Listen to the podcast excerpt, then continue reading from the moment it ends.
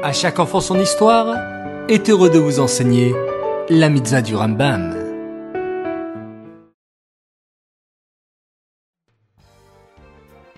Bonjour les enfants, Bokertov, j'espère que vous allez bien.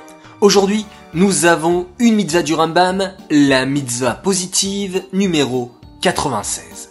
Il s'agit du commandement qui nous a été ordonné au sujet de l'impureté transmise par la nevela des animaux.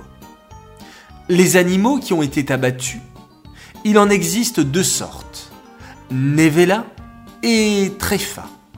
La tréfa est un animal cachère qui a été abattu avec la shrita, mais après vérification, il s'avère qu'elle n'était pas en bonne santé, et donc elle n'est pas consommable.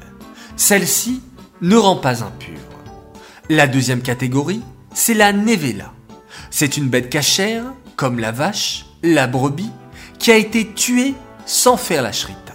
Ou un animal impur, comme le lion ou bien le tigre.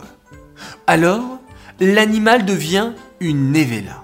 Et elle rend impur tout homme qui va la porter ou qui va la toucher. Elle rend aussi impur les ustensiles et la nourriture qui sera en contact de la nevela. C'est pourquoi il fallait faire attention à tout ce que nous touchons pour rester toujours pur. Ces règles de pureté étaient observées au temps du Beth Amikdash.